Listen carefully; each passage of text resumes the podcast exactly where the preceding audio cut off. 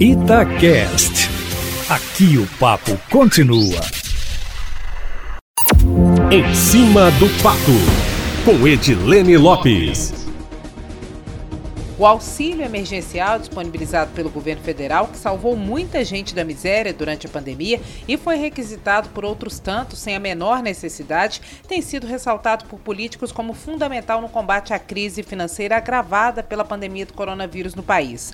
É realmente um aporte necessário. O que muita gente não sabe é que esse auxílio agora tem sido motivo de dor de cabeça para partidos, já que o pagamento do benefício só pode ser feito para quem não tem vínculo com contratual de trabalho. E de acordo com o advogado especialista em direito eleitoral, Gustavo Riani, que foi consultado pela coluna em cima do fato, para ter pessoas distribuindo santinhos, panfletando e carregando bandeiras, as campanhas precisam fazer contratos formais. A incompatibilidade está enlouquecendo candidatos em todo o Brasil, Eustáquio. A coluna em cima do fato procurou o Ministério da Cidadania, que é responsável pelo Bolsa Família e pelo auxílio emergencial, e a assessoria de imprensa do órgão respondeu que as pessoas beneficiárias de auxílios socioassistenciais em programas como o Bolsa Família, benefício de prestação continuada ou auxílio emergencial não serão impedidas de receber esses benefícios, nem de exercer o direito constitucional de votar, de ser votado ou mesmo de trabalhar no processo eleitoral, seja fiscalizando, distribuindo santinhos ou carregando bandeiras para algum candidato. O que, de acordo com o Ministério da Cidadania, é necessário observar é o trabalho formal, Eustáquio que pode impactar no recebimento do auxílio emergencial e também do BPC, que é o benefício de prestação continuada.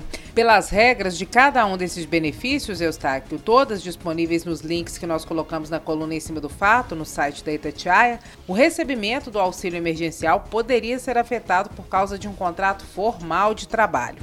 No caso do Bolsa Família, que já existia e é pago de forma constante, a alteração da renda familiar é que poderia gerar um possível desligamento, já que o acesso depende dessa renda, do tamanho dela. As regras, Eustáquio, estão todas disponíveis na coluna em cima do fato. Todos os links foram colocados. Basta que o candidato clique ou que a pessoa que é beneficiária clique, que ela vai saber quem pode, quem não pode, o que pode e o que não pode. Uma preocupação, Eustáquio, gerada pela impossibilidade de contratação de beneficiários do auxílio emergencial é se, como consequência, as campanhas começariam a usar dinheiro de Caixa 2 para contratações informais. Será, meu amigo? Esta é mais uma questão para os órgãos fiscalizadores e a Justiça Eleitoral nessas eleições 2020.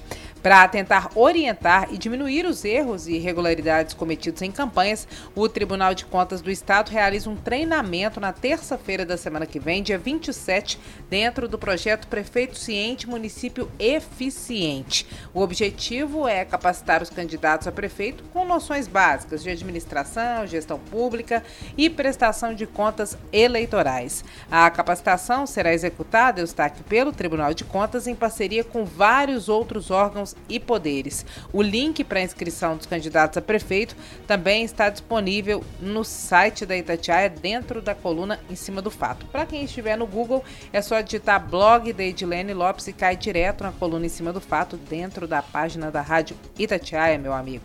Amanhã eu volto, sempre em primeira mão e em cima do fato.